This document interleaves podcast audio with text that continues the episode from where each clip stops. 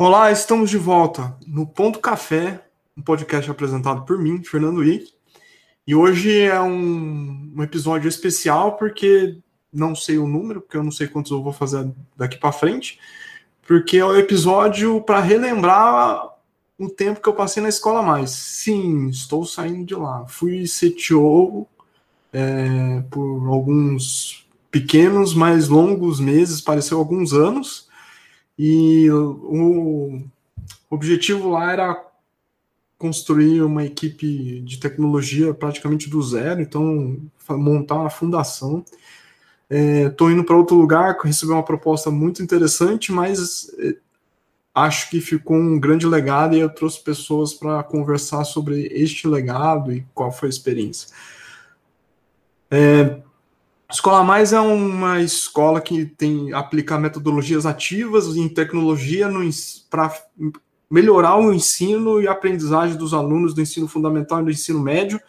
É uma, uma escola que tem custo uh, acessível para famílias da classe C e tem um objetivo muito nobre de tentar melhorar isso para até, quem sabe, atingir classe D.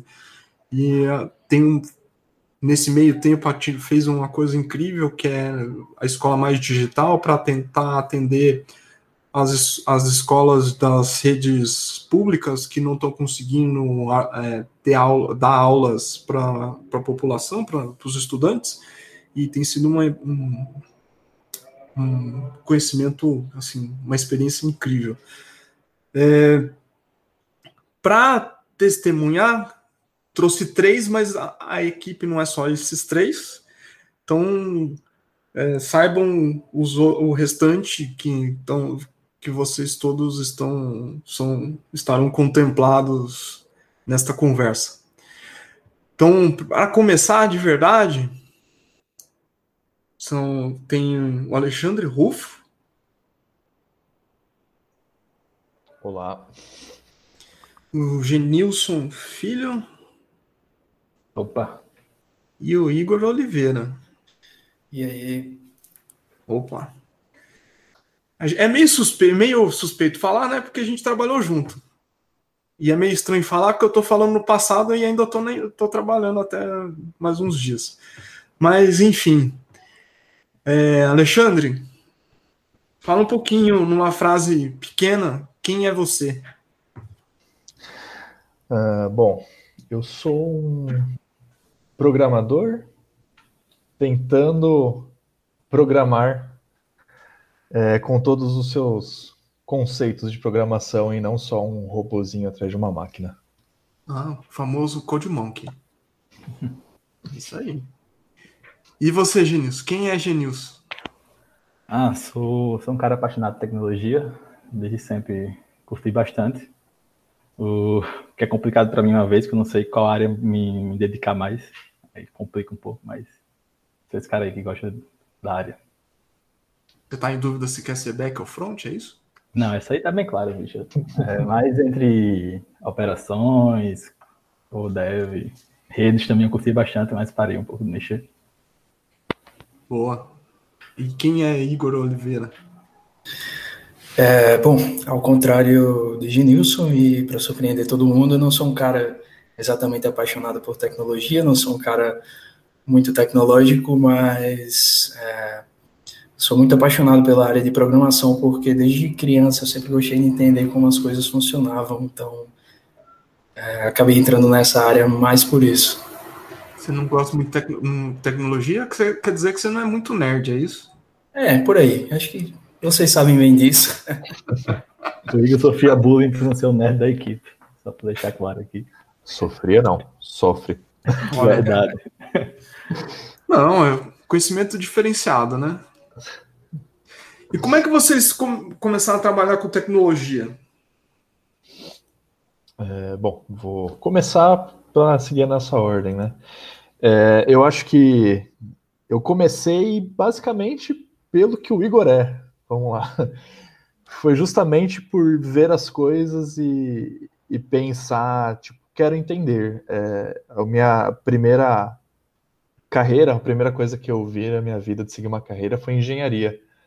E passei por algumas coisas na minha vida, e daí tive um tempo de recesso, e nesse tempo de recesso eu comecei a ver sites e tal, e falei, putz, olha que legal isso aqui, como que funciona? Né? E foi daí que surgiu o interesse. Eu comecei lá basiquinho, ver com, com HTML, sabe? Coisinha besta, coisinha básica. E daí veio a paixão. Quero entender como funciona. E daí eu acho que uma coisa que vem na cabeça de praticamente todo programador é que quando você está envolvendo lógica nas coisas e as coisas fazem sentido, é uma recompensa muito grande. Então eu acho que é isso que me envolveu nessa área. Boa. Continuar aqui na sequência, então. É, para contar a história, eu tenho que começar lá, no, lá quando eu era criancinha, que eu sempre era chamado para consertar os eletrodomésticos dos familiares. As coisas mais bestas, claro. Sempre era, era, responsável por isso. E, mas sempre gostei, como falei, sempre, sempre de tecnologia. E mais para frente, antes do ensino médio, eu resolvi fazer o IFRN. Lá a minha paixão cresceu ainda mais. Só que eu me via é, indo mais para áreas de a parte de engine, de engine comp, parte de, de automação, essa parte de controle. Porém, o, o mundo deu, deu uma voltinha e essa área não é área tão atrativa em relação ao mercado como a tecnologia em relação ao dev é hoje. Aí deu, deu uma pivotada aí e estou nesse caminho. Mas não eram os planos iniciais não, da minha cabeça. Você cons conseguia consertar ou não? As coisas básicas, sei lá, um, um controle que estava oxidado, dava uma raspadinha, passava um white lube ali e o contato voltava a funcionar, essas coisas assim. Coisa besta. Ah. Boa. Eu não conseguia consertar, não. Bom, já eu, é, como eu falei, desde criança eu sempre gostei de, de entender como as coisas funcionavam. É, eu gostava de ficar desmontando brinquedos, carrinho de controle remoto, juntando umas peças e montando brinquedos novos com essas peças. É, e acho que até o, o início da, da adolescência, é, eu pensava muito mesmo em fazer eletrônica. É, e como Genilson também entrei no IFRN e quando chegou na hora de decidir, é, é até um pouco engraçada essa história. Eu resolvi mudar para informática porque eu achava que no curso de informática eu ia aprender a fazer jogos. Eu não tinha a menor ideia de como é que você fazia um jogo.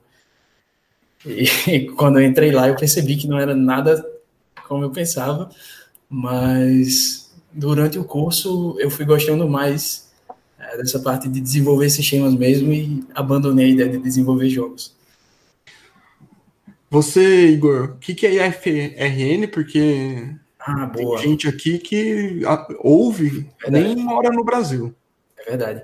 É, o IFRN é o Instituto Federal de Ciência e Tecnologia do Rio Grande do Norte. É, já teve alguns outros nomes, Cefet, Etfern, mas enfim, é um, basicamente é uma escola de ensino médio técnico que ela é, de, ela é do governo federal, ela não é estadual nem municipal. Ah, só um detalhe, eu e o Igor estudamos juntos, né? Dois anos, é nesse final de dois anos aí, nesse IFRN, Instituto Federal. Ó, a gente vai entregar tudo hoje, hein? e para vocês, o que vocês estão trabalhando com programação? Vocês têm um histórico de programação? Para vocês, programar é só programar?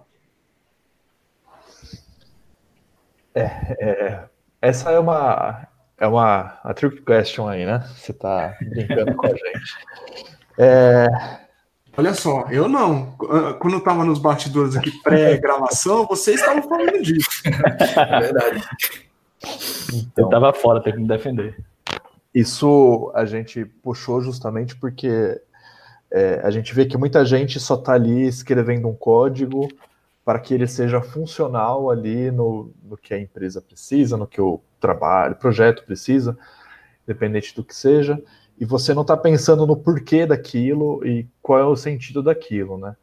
É, eu acho que para responder de uma maneira um pouquinho mais filosófica, talvez, essa pergunta, programar, para mim, não é só programar. Eu tento ver o sentido daquilo que eu estou fazendo e buscar é, ver um resultado nisso lá para frente.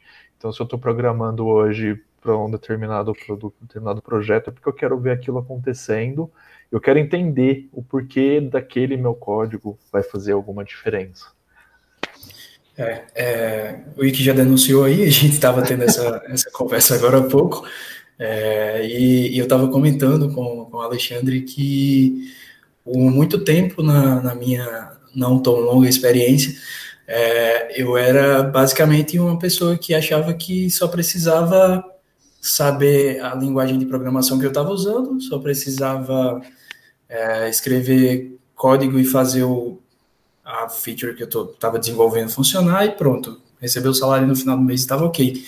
E de um tempo para cá, eu percebi que não era só isso, que eu precisava saber de muito mais coisa para realmente ser um programador de verdade. Então, tanto é que eu estava dizendo que eu considero que foi nesse momento, no momento que eu percebi isso, que é o momento que eu conto que realmente minha carreira começou. Eu deixei de só ser um, como o Alexandre falou, um robozinho escrevendo código e passei a enxergar as coisas muito mais como um ambiente mais complexo. É, tem, um, tem uma frase boa, que eu não vou lembrar o certo aqui, do Uncle Bob, no Codificador Limpo, que ele fala que um programador é um profissional. E pessoas que só fazem código é um mero amador que está frente do computador digitando lá. Ele tem essa, essa citação lá. É, respondendo a pergunta, programar é só programar? Para mim, não. É, eu acho que programar não é nem a maior parte do processo de, de, de, de um programador.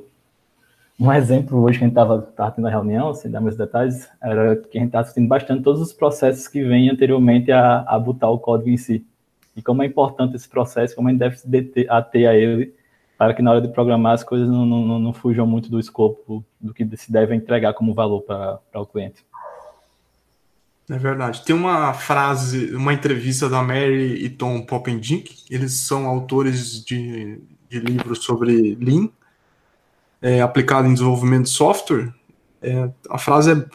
Vocês estavam comentando, eu fui buscar aqui a frase, que é ela, eles comentam o seguinte: tipo, a primeira coisa que fazer entender é que não estamos desenvolvendo software, estamos fazendo algo maior e software é só uma parte da solução.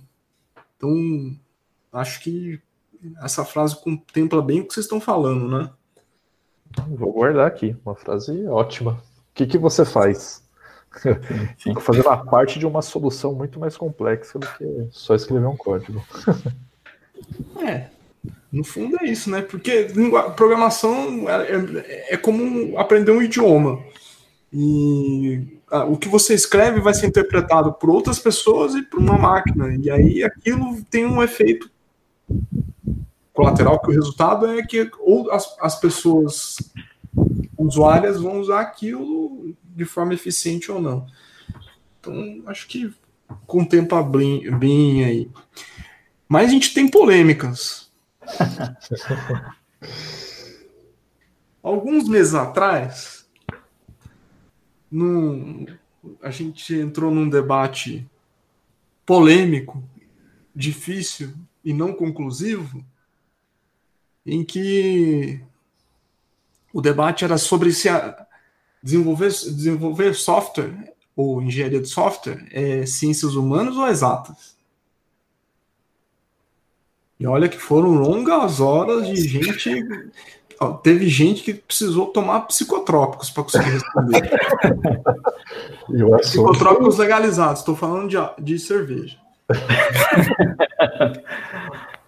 E é um que ainda está aí, né? Até hoje na nossa equipe. É, pois é. Mais engraçado é como começou, né? A gente estava no, no happy hour, né? Na, na festa da empresa e entrou nessa discussão, quase vi sair porrada. É, continuo com a minha posição desde o dia. É, na minha opinião, é humanas. É, eu acho que a frase que o Ike falou há pouco tempo já, já explica bem. É, você não está só escrevendo código, você está fazendo uma solução para uma pessoa, é, para uma pessoa não, para várias pessoas, na maior parte dos casos, e pelo fato de você ter que entender todas essas necessidades, já para mim isso já é um ótimo indício de que é humanas. É, Oi? Pode falar, pode falar. Eu vou, vou, discordar um pouco aqui, eu sou do contra nessa parte. É, É, eu acho que, que, que desenvolver tá, tá no meio dos dois. Essa parte que o Igor falou, concordo, em parte, a gente desenvolve uma solução complexa que tem que levar em consideração vários fatores externos que, que não estão relacionados à parte de exato exatamente, mas sim ao cotidiano, ao dia a dia, ao, ao de, de um ser humano. Mas também programar faz parte de, de, de processos exatos onde, por exemplo, dado uma entrada, sempre tem que o processo tem que ir de certa forma. Então, por isso também se caracteriza como algo de, de, de, de da área de exatas, as ciências exatas. Mas ciências não... exatas não quer dizer que é exato, né? Uhum. Sim. Isso é que é exato, mas... mas em parte o que, que as leis matemáticas falam são, são exatos. Dado uhum. A mais B, a gente tem C. Dado 1 mais 1, a gente tem 2 alguns processos de programação tem que seguir isso, senão vai ser um processo falho. Mas como é que faz com a pergunta anterior? Se programar é só programar? Porque uma, programar é a materialização de, em exatos. Exato. Uhum. Exatamente isso. E, mas como é que você traduz, então? É, é onde envolve humanas? Pode, pode reformular de outro modo a pergunta? é uma hora choque, choque na cabeça. Tem exemplos que são muito práticos, se eu olhar, por exemplo, em inteligência artificial, mais especificamente machine learning e deep learning. É, você, quando você está construindo um modelo para ser treinado e avançar com ele, não necessariamente você está olhando, é, resolvendo problemas que envolvem pessoas. Você pode estar tá resolvendo problema, problemas que envolvem outros sistemas que podem consumir parte daquele seu modelo. Então, como você está usando uhum. é, dados estatísticos, ou está usando é, visão computacional, ou está usando a, a, parte de, de ou transformar áudio em, em texto, são, são coisas que não necessariamente envolvem é, é, entendimento em relações humanas, né? Então, do tipo, entender os requisitos, entender para quem que é do ponto de vista da pessoa, entender aquele contexto dela e desenvolver de acordo com aquele contexto. Isso, nesse cenário, talvez ele seja mais muito isso, assim, exatas, envolve muita matemática, muita lógica, mas quando você olha, assim, para a escola mais, que envolve potencializar a educação? É, eu ve... Nesse caso, eu vejo Sim. as exatas mais como uma ferramenta para alcançar nosso objetivo, não a única ferramenta. Então. Ah, é, concordo. Eu não falei que é só exatas, né? Falei que tem os dois. É, eu é, é, o Alexandre está bem calado aí, né?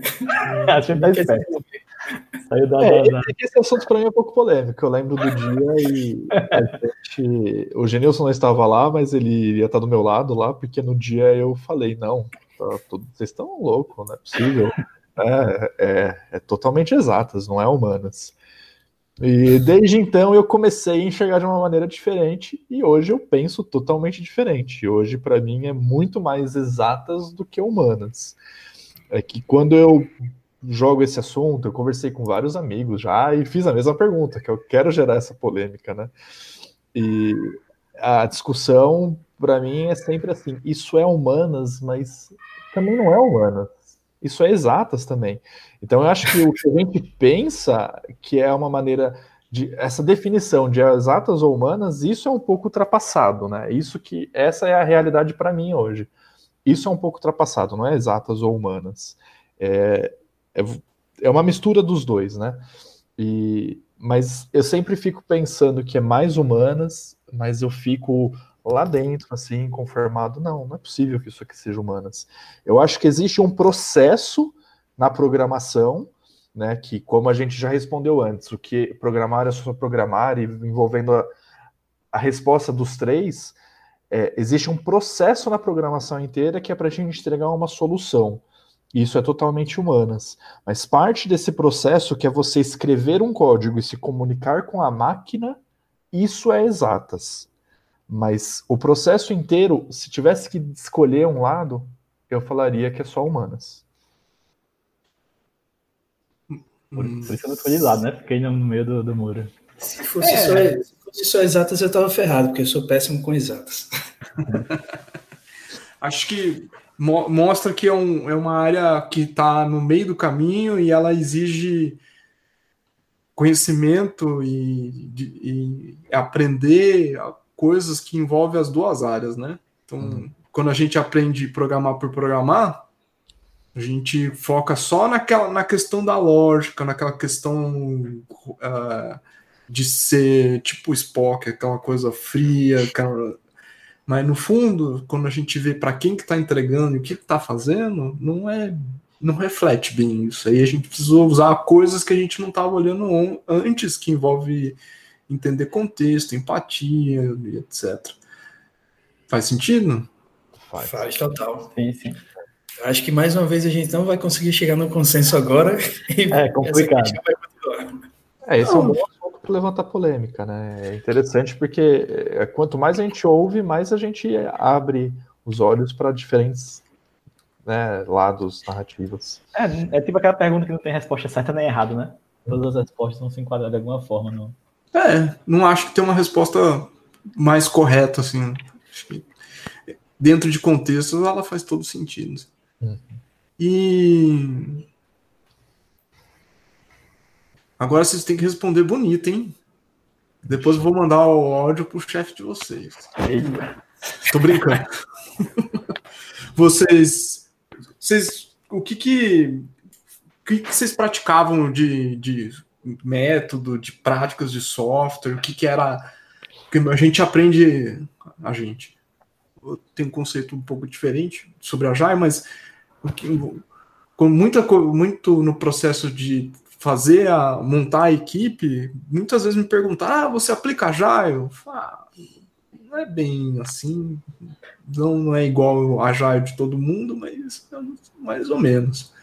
Como é que era isso para vocês antes? Como é que eram as outras experiências antes? É, na, na, minha empresa antiga, a gente usava o Scrum, era dividido nos sprints, só que lá eu trabalhava numa equipe que era equipe de produto. Que a gente dava, basicamente era Ops que deixava o sistema no ar. Hoje em dia posso chamar de sustentação também, eu acho, não sei. E... Sustentação é um termo de 40 anos, cara. Isso. eu sou um pouco velho nos termos, então. Aí, o, mas nossa sprint é um pouquinho diferente, né? Nossas sprints entravam os bugs, por exemplo. Então a gente filtrava o que era mais crítico, o que era menos crítico, e trabalhar de forma de sprint, com, com base nessas, nessas demandas que a gente tinha. E conseguir também encaixar as demandas técnicas e melhorias no meio. Era basicamente assim a nossa equipe lá. É, eu nunca tive uma metodologia muito formal que poderia falar que a empresa usou. É, eu acho que é, nas minhas experiências anteriores, eu já tive experiência com Scrum, com Extreme Programming, mas eu nunca, eu não posso dizer que em nenhum lugar a gente utilizou isso de maneira correta. Então, é, eu, não, eu não, não vou falar que tinha uma metodologia de trabalho anterior, sabe? Que não seria justo com a metodologia também. É, mas seguir a linha mesmo é complicado, né? Eu acho que se você pegar assim exemplos, ninguém segue literalmente o que está dito na, na, na, filosofia, na, na literatura para sobre esses assuntos, sobre esses, essas metodologias ágeis. Sempre tem que ter uma adaptação para seu ambiente, seu contexto. É que sempre foram esboços, esboços, né? Nunca ninguém tentou ir lá e falar, não, agora a partir de agora vai ser assim. Então, não dá para falar que a gente usou também, nem um pouco. E aí, Igor, eu sei que você trabalhou em lugares diferentes e complexos, né? É verdade. É, eu trabalhei. As primeiras experiências é, foram em empresas que não tinham praticamente nenhum processo definido.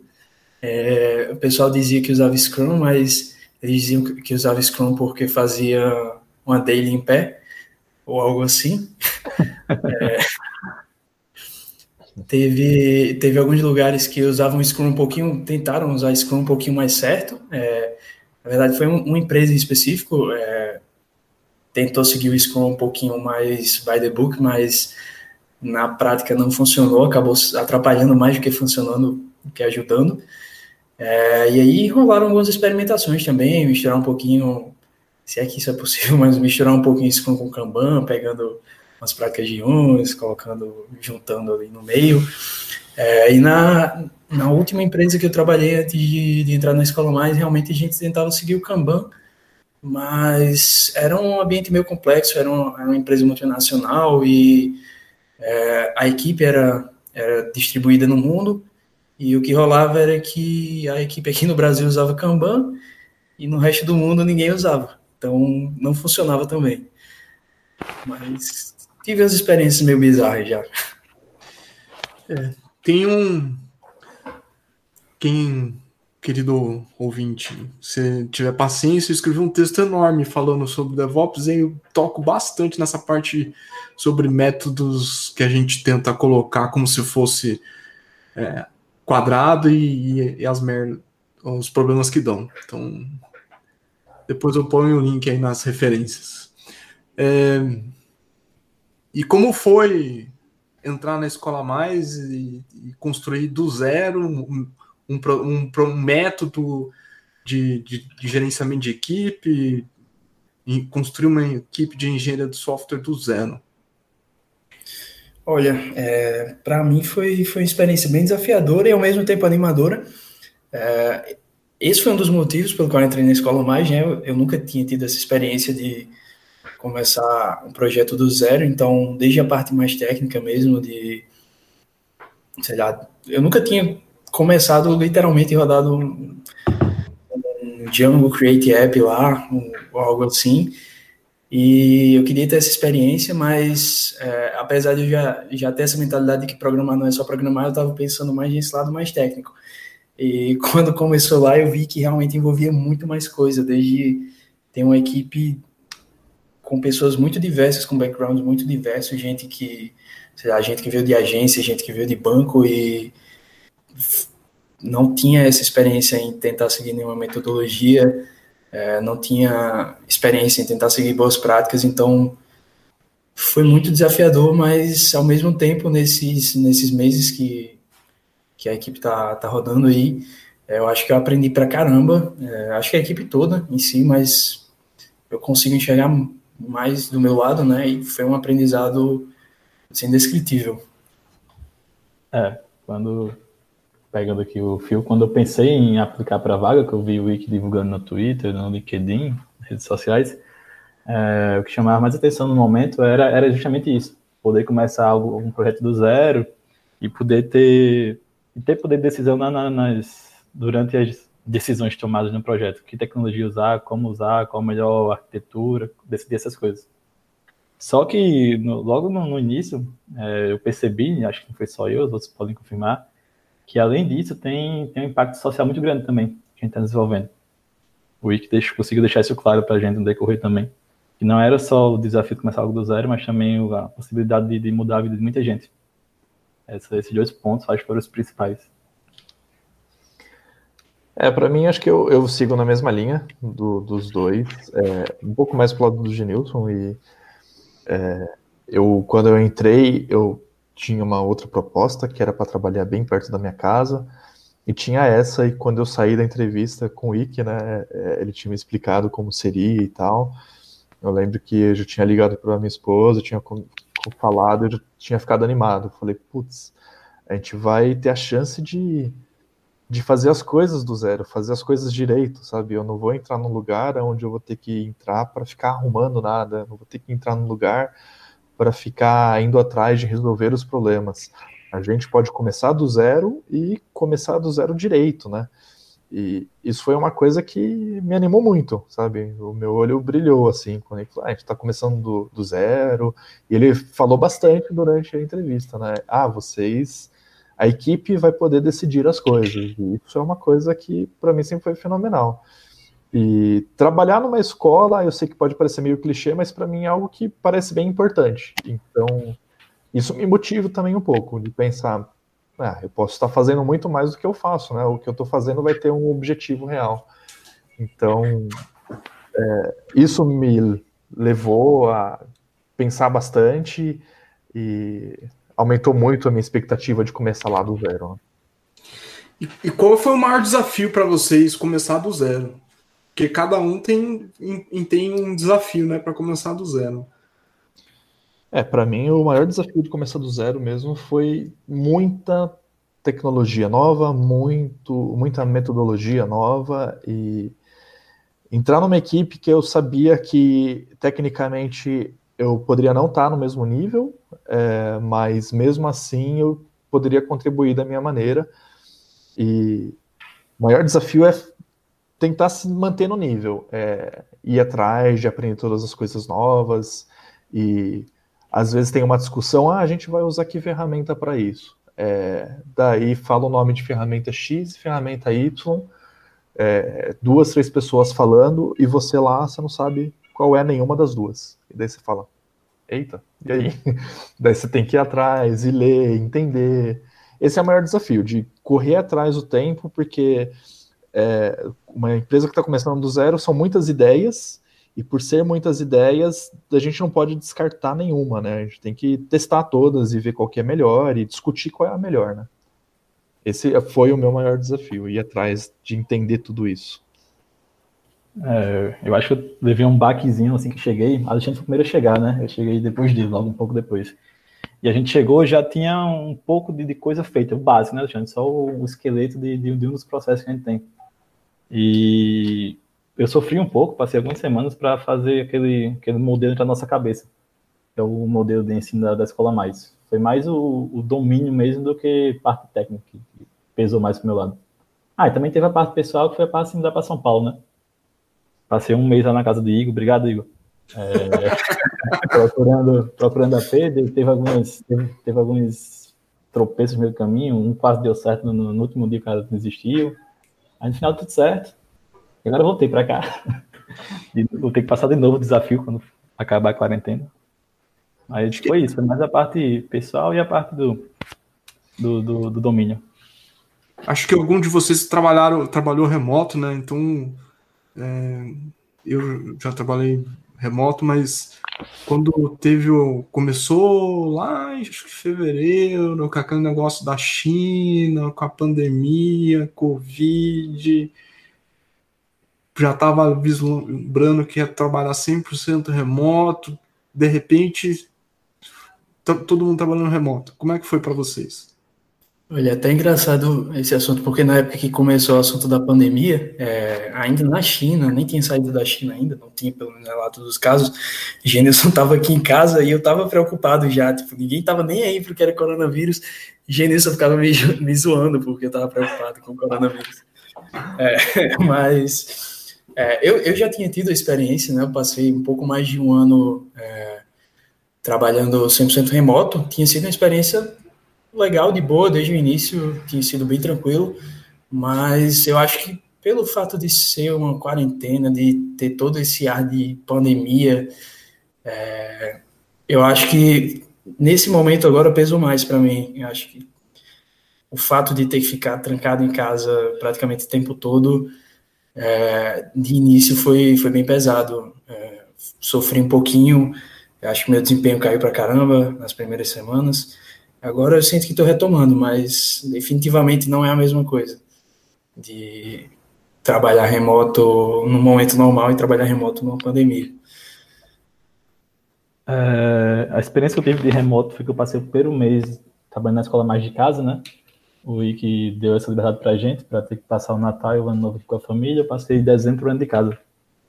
Esse, esse primeiro mês, para mim, foi mais difícil do que está sendo agora, porque como só era eu remoto, e todo mundo no escritório, as informações ficavam muito segregadas e perdidas no meio do caminho. Isso não, não, eu acho que não é uma prática legal você dividir assim, entre metade lá, metade aqui, porque você acaba distanciando quem não está no escritório. É, mas agora, no período da pandemia, para mim está sendo tranquilo, porque o trabalho está sendo meio que a válvula de escape do, de não ficar entediado, trancado em casa. É a parte que, em vez de estressar, desestressa. Ah, eu trabalho remoto, é, eu acho que eu, eu, era uma pessoa que eu não era 100% a favor do trabalho remoto 100% antes. Eu acho que tem coisas que precisam ser decididas cara a cara, né? Que às vezes a gente precisa entender a necessidade do, do cliente e, e às vezes no cara a cara é melhor. Mas eu nunca tinha, nunca tive uma experiência 100% e eu tô adorando agora porque eu acho que todo mundo está com a mesma mentalidade, né? Que agora as coisas vão ser diferentes, talvez o mundo seja diferente. Então tá todo mundo entendendo, entrando na mesma dinâmica e para mim está sendo maravilhoso. Eu, eu acho que eu estou conseguindo produzir mais, tô trabalhando bem mais e produzindo bem mais. Então, não tenho do que Alexandre, nem todo mundo. A Vossa Excelência não da República ah. não pensa nisso, mas é um assunto para outra hora. ah, um, um, ponto importante sobre isso também é como é que se adaptou, né? É, ela não está aqui, mas eu acho que vale a pena citar o processo que a Liliane fez para fazer com que a gente continuasse com os nossos processos na parte de discovery, antes de programar em si, bem, bem feitos. Uhum. Ela teve que se desdobrar para ver como fazer isso e garantir a dinâmica mesmo assim, né? Tudo remoto. É, aplicar Lean Inception e Design Thinking, Design Sprint remoto, foi uma obra de arte da Liliane. Liliana. Liliana, Liliana essa eu ouvi Liliana. É.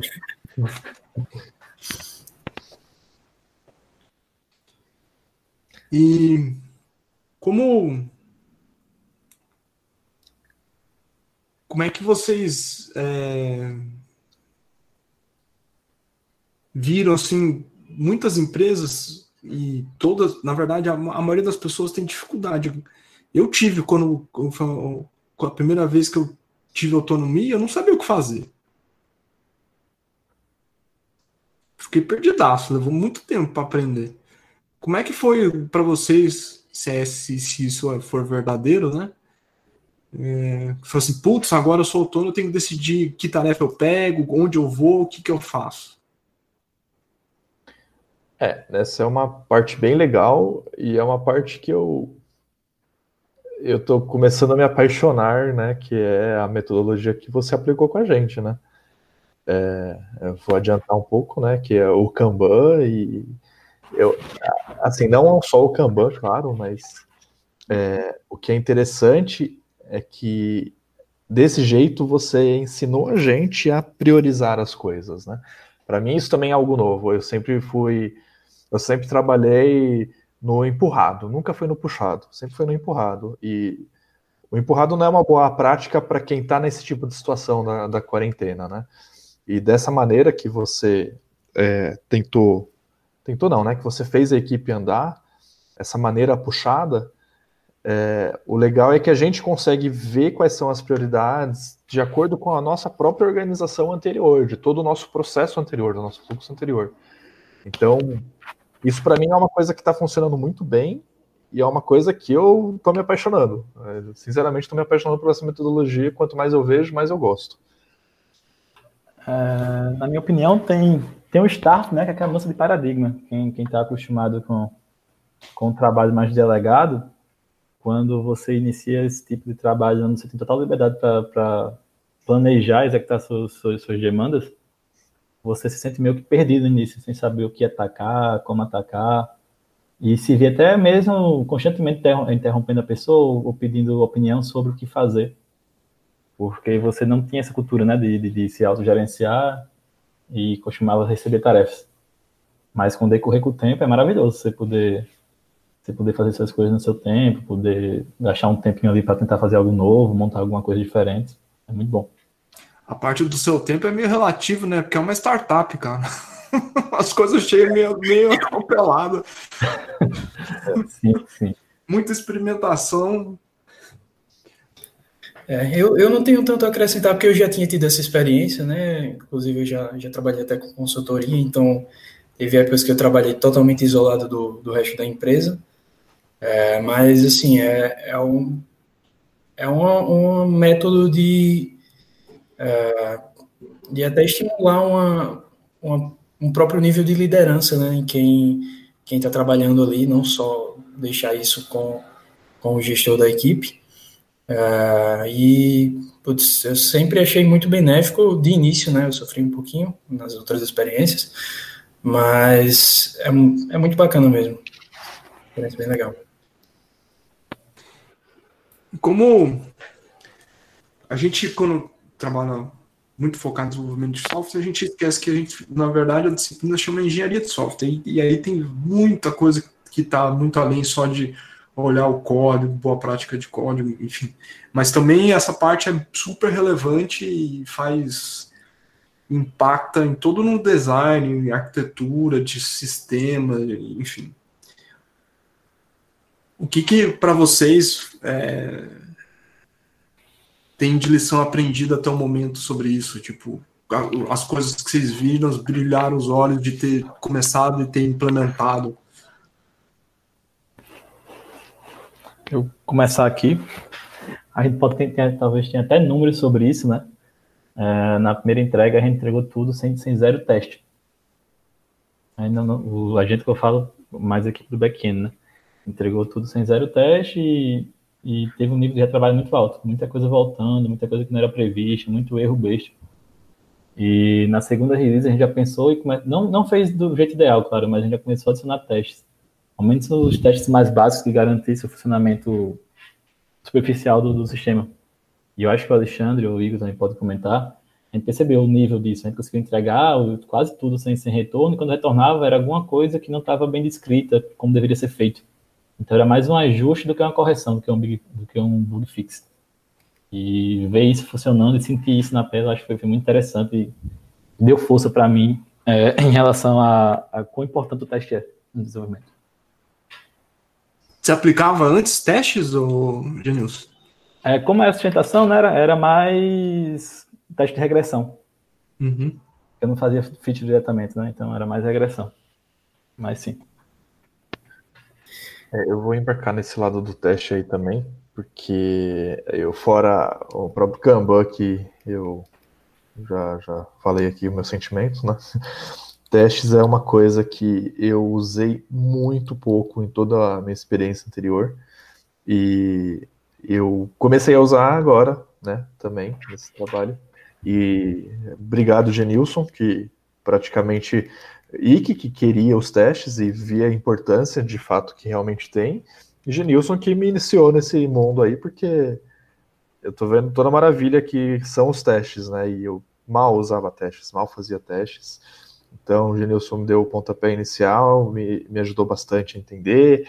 Já fiz é, alguns pairs com o Igor também, que me ajudou a entender como, para que servem e qual é a utilidade, né? De fato, então, eu também cito bem os testes. Eu acho que o teste é algo muito bom para gente e é uma dica para todo mundo: façam testes. É, eu, vou na, eu vou na mesma linha que eu também nas minhas experiências com desenvolvimento de software. É, eu não, não tinha prática de fazer testes, é, e isso foi, um, foi algo também que, durante esses meses que a gente vem trabalhando, é, eu realmente consegui ver o, o impacto que tem. É, é, e, além disso, também citar o, a importância de, de uma padronização de estilo de código, de boas práticas, de, enfim, de manter todo mundo na mesma página ali, para não estar tá cada um fazendo do seu jeito e depois juntando tudo. Tem, tem só uma coisa que não é muito visível, mas também que agora que eu estou vendo perto do Wiki sair já, triste que demorou tanto, a importância também do DDD, né? Do DDD, no, no, no desenvolvimento de projetos. O quão ele ajuda você a montar um, algo menos complexo e não perder o foco do que você deve entregar. Pena que foi demorou, Wiki, mas agora a mente abriu um pouco. e foi mais ele que conduziu, né? A gente está se preocupando com isso agora, devido às demandas que a gente teremos que assumir, que a gente terá que assumir. DDD não é o, para os mais velhos, não é o, o DDD da Embratel, não, que tinha propaganda.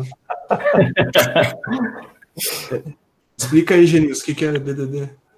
Ah, DDD é a sigla para o Domain Driven Design, Basicamente, ele diz que o seu código deve, deve, se, deve ser baseado na, na ideia do negócio do, do seu cliente, no core business. E que você não deve construir coisas para se modelar.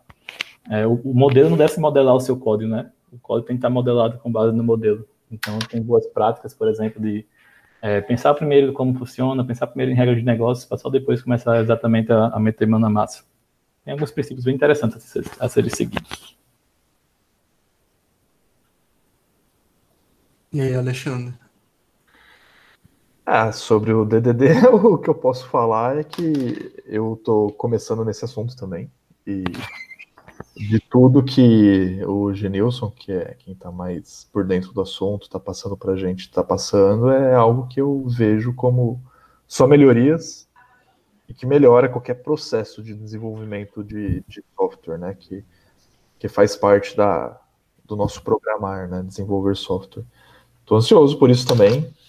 Espero ver isso de maneira mais concreta nos próximos, nos nossos próximos projetos. Né?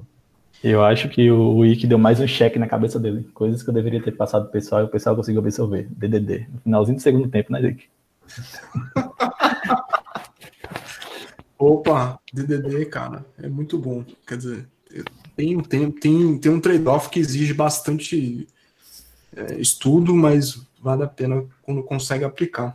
É, vocês, como é que foi para vocês ver, medir desempenho e ver o que está entregando é um negócio muito complicado. Assim. Tem muita empresa que tem, prefere fazer é, medição de performance individual, é, atrela o, o, volume de entrega com a performance individual, costuma dar gratificação relacionada a isso.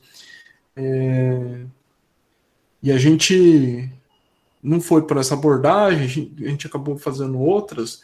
Como é que foi no final vocês verem, vocês sentirem que vocês estavam, uh, como é que vocês estavam evoluindo e aí ver a, o, isso em relação ao desafio que estava que chegava e a velocidade que de entrega que vocês tinham, a menos retrabalho, mas às vezes a gente não tem uma métrica confiável que olha assim, assim, putz, realmente a gente está mais produtivo, ou a gente está menos produtivo porque aconteceu um evento tal que impactou na equipe. Como é que foi isso para vocês?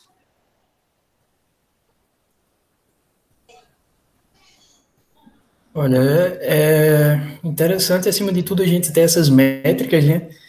E acho que eu acho que individualmente talvez não seja a melhor forma, então ver essas métricas como, como equipe é, isso é bem legal.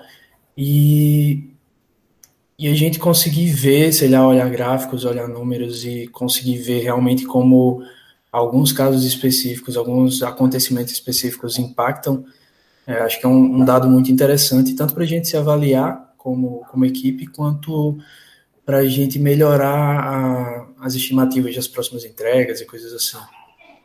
É, um ponto bem importante que não está muito, está ligado à produtividade, mas não diretamente, foi o que ficou bastante claro que a gente tinha algum parte do processo que não estava não tava bem feito, que a gente estava gargalando num certo ponto. A gente encontrou um gargalo em causa dessas métricas, a gente viu que tinha um gargalo, e em cima disso a gente discutiu bastante como fazer para melhorar. Então, com base nessas métricas que a gente teve acesso, a gente conseguiu encontrar um ponto que a gente estava pecando bastante e conversamos bastante do que fazer o que adotar no futuro para que esse ponto é, não seja mais o gargalo da nossa, da nossa produção. Vai ser outro, né? Sempre é assim, sempre um gargalo sai do canto para outro, mas... É, acho que principalmente essas métricas elas ajudam a gente a ver pontos de melhorias, né? É o principal. Que é, fora as coisas que fogem à regra, né? Que acontece bastante, né? Isso não tem como prever, é, e fora estatísticas, que obviamente serve para isso, mas pontos de melhoria e pontos de evolução, né? Evolução é, da equipe, às vezes é uma evolução individual de alguém que não é tão fácil de tirar, mas a gente pode trabalhar como uma equipe para tentar deixar todo mundo alinhado. É, acho que essas métricas elas servem para entregar os pontos falhos e pontos vamos discutir, vamos tentar melhorar isso, né? Apesar que eu puxo um pouco a sardinha e eu acho que a gente sempre teve uma evolução muito bonita no nosso processo. Então a gente tem que continuar só esse processo aí. Tem um detalhe que elas, é, que elas também ajudam a gente entender o que aconteceu, né? Uhum. Então, quando a gente olha o histórico e vê, assim, hum, então aqui nessa data aconteceu tal coisa que impactou a gente em 800 demandas pela frente. É, ajuda a contar, ajuda a contar a história né, do, do, processo, de como aconteceu, do que foi. E como é que é para vocês olhar o Kanban sem ser só um quadro com um monte de tarefa?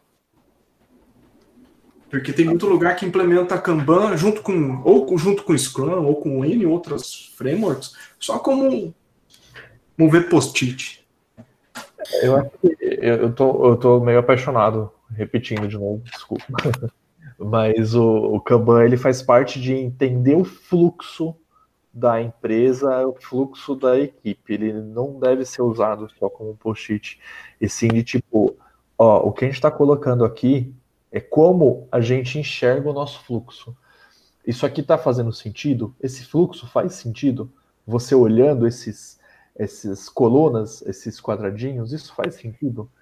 É, se isso não está fazendo sentido, talvez é, as, as, pessoas não estejam entendendo qual é o, o fluxo do trabalho de correto ou como é, deveria ser para funcionar de maneira mais bonita, né? É, tem que se entender que o Kanban não é só é parte do que eu já falei também, não é só uma ferramenta. E sim, ela é uma, é, ela te ajuda a entender quais são os passos no desenvolvimento. Eu é... acho que você conseguir ver o, ver o Kanban muito além de só uma, uma substituição para os post-its que ficavam na parede antes, é, ajuda realmente a entender qual, qual a importância, né? E até encarar com mais seriedade, a não, não relaxar e, sei lá, deixar uma task que você terminou um mês atrás parada lá no mesmo lugar. Então, acho que você realmente consegue entender o porquê você está usando aquilo e não só é, não só está enxergando como um post-it virtual. É, acho que é mais uma coisa que entra naquele assunto de programar é só programar, né? É, já foi dito também que mas tem também a parte da evolução, né? Uhum. A, o Kanban preza pela evolução da, do, da equipe como um todo, uma evolução é, de passos pequenos, mas constante. Uhum. A gente sempre fique visualizando pontos a serem melhorados e, e continue melhorando isso, não, não estagne na equipe no, no nível. Eu tô achando que a, a, pergunta que a gente levantou antes, programar ou só programar, ela serve para responder quase todas as outras perguntas. Abertura para o episódio inteiro do podcast. É. Mas dá, dá para fazer uma, uma, chegar num processo de seleção e falar assim, programar é só programar para você? É, vou anotar aqui para as próximas pessoas que podem entrar. Sim, mas é uma boa mesmo. É uma pergunta que eu vou anotar, perguntar para todo mundo. O que é programar? E o, o, qual é o impacto de usar containers? É, bom, para mim, muito grande. É, eu, novamente, eu não usava antes, eu não tinha experiência. E, e assim que eu cheguei, eu vi que a gente ia usar, né? E comecei, fui atrás, aprendi. A gente tem alguns experts na equipe, né, o Wick, o Igor, brincando, Igor.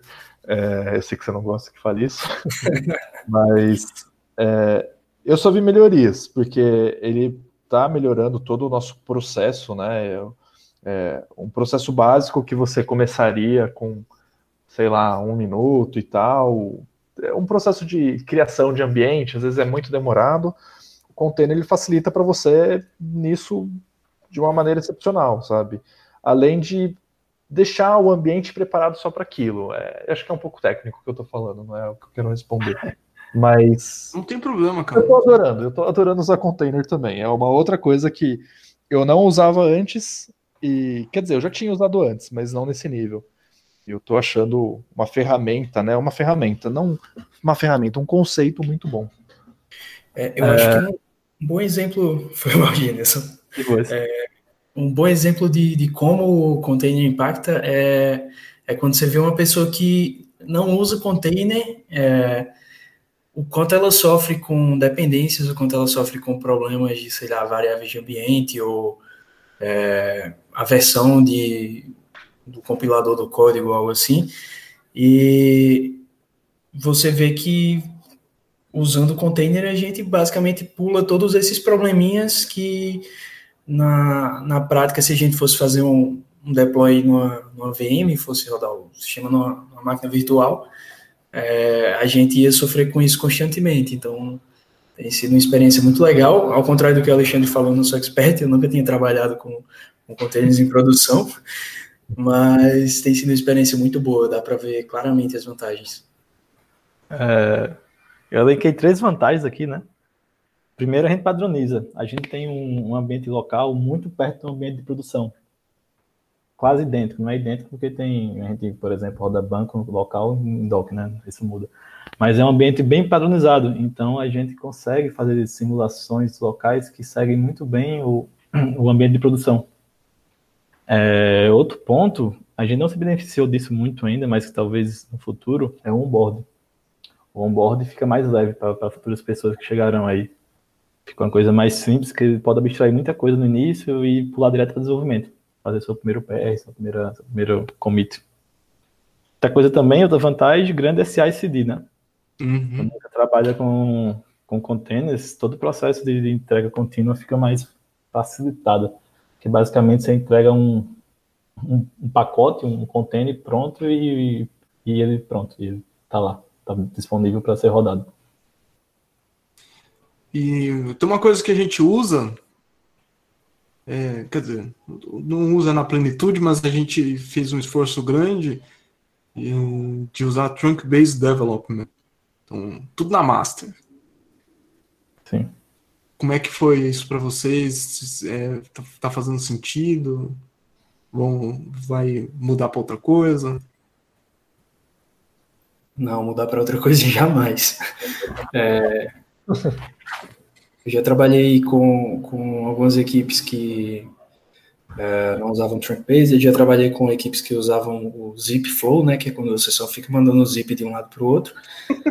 zip flow, foi boa, viu? E, e assim, é, e já trabalhei com equipes que usavam, é, todo mundo comentava direto na master, ou, cada um tinha sua branch e esse é o pior caso. E seguindo um processo um pouquinho mais organizado, é, que é o que a gente está fazendo, pelo menos esforçando o máximo para fazer, é, dá para ver que, cara, facilita muito o desenvolvimento, facilita muito quando tem várias pessoas trabalhando no mesmo código, é, facilita muito não ter tanto trabalho com, com conflitos, então só vejo vantagem. É, só tem cuidado de quando a gente usa trunk base mantendo as branches muito antigas. Isso às vezes dá dor de cabeça no nosso time mesmo.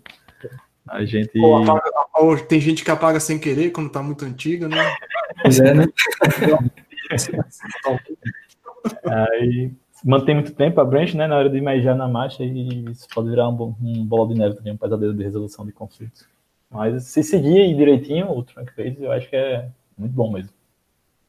É, eu também não tenho muita coisa a acrescentar. Eu acho que isso deveria ser parte de todos os processos de desenvolvimento, porque você manter o código é, de todo mundo é, ao mesmo tempo limpo e atualizado, sem conflitos, não é algo que a gente possa discutir muito. Isso deveria ser essencial, né? Então, eu não acrescento muita coisa de diferente, porque isso para mim deveria ser regra. É, também acho, mas nem todo lugar consegue rodar assim, né? O bom de começar do zero é, é isso, né? É, pois é. Mas também é meio assustador porque leva um tempo para as coisas realmente começarem a andar, assim. É, é, um, é bem interessante. O, como, como foi no começo, a gente não usava limitador de WIP. Vocês sentiram algum impacto depois que a gente começou a limitar? O IP, para quem não conhece, que está ouvindo, é work in progress, é aquilo que está em andamento. É, eu senti sim, é, não só para mim, como para o time todo. Eu acho que para o time todo é, isso impactou que todo mundo mais uma vez começou a levar um pouco mais a sério o, o Kanban e ter mais cuidado, tanto para não deixar uma, é, uma tarefa parada por muito tempo sem necessidade, quanto para é, tentar ao máximo pegar uma tarefa e seguir até o final com ela antes de pegar a próxima. Então, acho que deu um impacto bom. É, acho que o que mais in, in, impactou é, de colocar isso no, no, meio do nosso processo, né, no, desde o início, foi que a gente conseguiu ver a importância de você ter o seu trabalho bem estruturado do início ao fim. É, de você não ter que todo mundo pegando um monte de tarefa, fazendo ao mesmo tempo, e esse monte de tarefa, ou ela não tem a devida atenção que ela precisa ter, ou ela fica muito tempo parada. Então, isso ajudou a gente a entender o porquê é importante você trabalhar é, focado em uma tarefa, ou ter bem discutido qual é a tarefa, uma tarefa antes de começar a desenvolver. É, eu, eu acho que o IP é uma coisa que também passa a ser essencial, né? Não é tão essencial no começo, realmente, do mesmo jeito que foi implementado, mas ela passa a ser essencial do, a partir do momento que você define bem qual é o seu fluxo de trabalho. Então, é uma coisa que eu adorei também. Eu acho que tem um ponto de educar, né? A gente acaba, por querer ou não, quando está obrigado, a começar a se acostumar a trabalhar em poucas coisas de uma vez, ou uma coisa por vez. E outro ponto benéfico é a própria satisfação, né? Quando a gente entrega uma coisa por vez, mas consegue entregar quatro coisas, nossa sensação de, de ter entrega é bem maior do que quando você entrega quatro coisas com, de uma vez, mas que passa muito tempo, mais quatro coisas. Porque a gente não entrega nada. A cada entrega que a gente faz, quando é uma entrega por vez, a gente sente essa felicidade de ter terminado. Quando você entrega quatro de uma vez, você passa muito tempo se estressando para conseguir entregar as quatro. Então, tem esse ponto também de alto Você prazo. a troca de contexto, assim, porque. Ah, também. Ponto importante. Esquecido. Com certeza. Eu, é. eu, eu, tenho dificuldade de, de trocar o contexto o tempo todo. É, eu também sofro muito isso. Trocar o contexto atrapalha em diversos pontos, né? Quando você tem que trocar o contexto. É uma coisa que o Wiki me passou, é o One Piece Flow, né? Que isso aí eu lembro a todo momento, até hoje, depois que eu vi o vídeo. É, não lembro de qual empresa é, é, e que deve lembrar, se puder indicar. É, eu acho que é muito bom e pelo vídeo e pelo processo do dia a dia, quando você tenta manter desse jeito, você só vê as melhorias. Você não consegue ver um ponto negativo nisso o One Piece Flow que eles estão que o Alexandre está comentando é você começar um processo terminar ele e não, e não adotar o modelo de produção em massa que você vai lá, faz 20, 20 peças, aí depois você vai para outra etapa, faz as outras 20 outras peças, e lá no final você sai montando tudo. No One Piece Flow você monta um, um produto de forma que seja um produto, um, um produto por vez, né? Então você uma, um item daquele produto por vez. Então, você construiu, vamos, vou chutar aqui, um celular, você vai, constrói o celular e manda ele para frente. Em vez de construir primeiro, eu vou montar 20 telas, depois eu vou montar 20 é, baterias, depois eu vou montar outras 20, e aí no final eu vou lá e junto tudo. Eu, most... eu mandei, eu não lembro para quem eu mandei, não. É, eu, eu ia comentar isso, comenta do ah, vídeo. É, o que eu queria que você indicasse era é, qual era o nome da, da empresa que fez o vídeo, porque daí ah. a galera conseguia achar, né? É, Toyota. Era Toyota mesmo? É, não, o vídeo é da uma, de uma empresa de, treinamento, de consultoria chamada Gemba. Isso. Gemba Academy, você, você enviou. Gemba Academy, isso, isso. Mas o conceito vem da Toyota. Lá dos anos antigos. É, um processo de 70 anos de evolução. Só um pouquinho. E para finalizar, o que, que vocês vão fazer pela frente? Já que eu, agora é com vocês, né? Não estou mais aí? Tá, é uma outra pergunta. É, o Ike ele nos introduziu muito bem o, o DDD, mesmo que fosse meio transparente no início. Só que faltou alguns pontos ainda que a gente não conseguiu implementar. Esse é um ponto básico que a gente, eu acho, pelo meu lado, a gente vai tentar pegar mais afinco nele. É, outra coisa também que eu vejo que a gente precisa é mais cultura de TDD, que a gente não faz ainda direito. Precisa ter, mostrar que isso é importante, todo mundo precisa enxergar isso. E ter prazer em fazer isso, não seja algo penoso, porque quando vira penoso, aí todo mundo faz com sem gosto, né? Tem que fazer, fazer igual o Alexandre, se apaixonar pelo TDD. uh, E a gente também precisa reestruturar um pouquinho nosso, nosso, nossa arquitetura de código.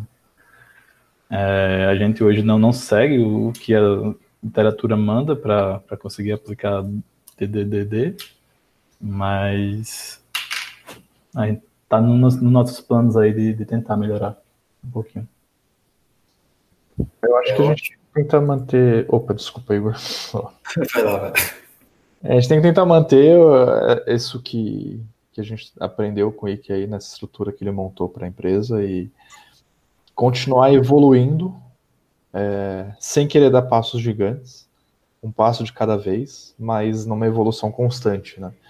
Então a gente já conseguiu levantar é, alguns dos nossos problemas, a gente já discutiu sobre esses problemas e a gente já buscou soluções para ele. Então o nosso, eu acho que a gente tem que continuar fazendo, é, fazer daqui para frente realmente é tentar aprimorar, é achar os erros e aprimorar. Não tentar resolver todos os problemas do mundo, resolver uma coisa de cada vez, ajudar a equipe inteira a andar no mesmo nível, né? Todo mundo dá o mesmo passo, ninguém dá um passo maior do que o outro, para estar tá todo mundo alinhado e conseguir todo mundo evoluir junto.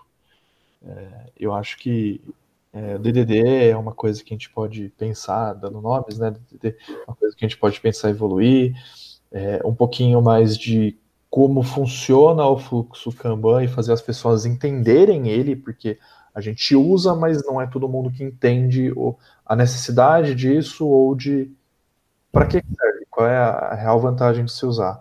É, devagarzinho e colocando isso para todo mundo e tentar todo mundo subir junto para um próximo nível. Obrigado vocês dois aí que falaram tudo que eu ia falar, viu? Mas é, eu não, não, vou repetir aqui, porque senão eu vou literalmente só repetir o que eles falaram. É, testes é seguir bem as, as práticas que a gente já vem seguindo e tentar evoluir cada vez mais e tentar manter uma evolução contínua, né, uma melhoria contínua na equipe mesmo como um todo, é, em questão de conhecimento, em questão de motivação, é, questão de, de autogestão mesmo nas, nas tasks. E é isso, conseguir evoluindo, como o Alexandre falou, a passos pequenos, mas sempre evoluindo. Pô, Igor, achei que você ia falar assim, cara, a gente vai usar isto e, e, e teste AB. Então. Calma, eu tava servindo isso agora. Oi, que passos pequenos, né? Calma. Passos pequenos, pois é, cara. Pois é, não, com certeza. O pessoal do Kanban fala é, de forma evolucionária tirando uhum. é de revolução. É, por aí mesmo. É, a gente precisa chegar nos finalmente porque eles combinaram uma partida de Gartic daqui a pouco. Então, o processo de evolução disso é ter uma, um canal no Telegram para as pessoas combinarem jogos de Gartic. Olha aí. Para finalizar, quais são, qual uma dica que vocês podem dar aí para o pessoal de filme, vídeo, livro, quadrinhos, qualquer coisa. Livro eu vou dar a dica que você me deu, você praticamente me forçou a ler. Não, mentira. Eu queria ler há muito tempo, você me deu um empurrão que faltava para eu começar a ler. É, Continuous Delivery, é, ótimo livro, então recomendo todo mundo ler. É, bom, eu vou meio que seguir um pouco nisso. É, eu não estou conseguindo ler muito do que eu gostaria, mas o, um livro do David J. Anderson, que é sobre Kanban, ele é o, o pai do Kanban. É, Para essa área, eu acho que isso eu não consigo dar alguma dica sobre filme, livro, série ultimamente, porque eu não estou conseguindo acompanhar muito, é, nem jogar muito jogo.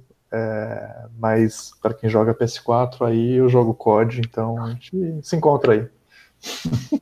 Boa. É, eu vou fugir um pouco do assunto técnico, já teve dois aqui, né? Então vamos pegar outra vertente. É, o livro Rápido e Devagar, Duas Formas de Pensar, do Daniel Kahneman. É um livro bem interessante para você se conhecer, conhecer sua, sua mente e como você reage a situações de tomada de decisão.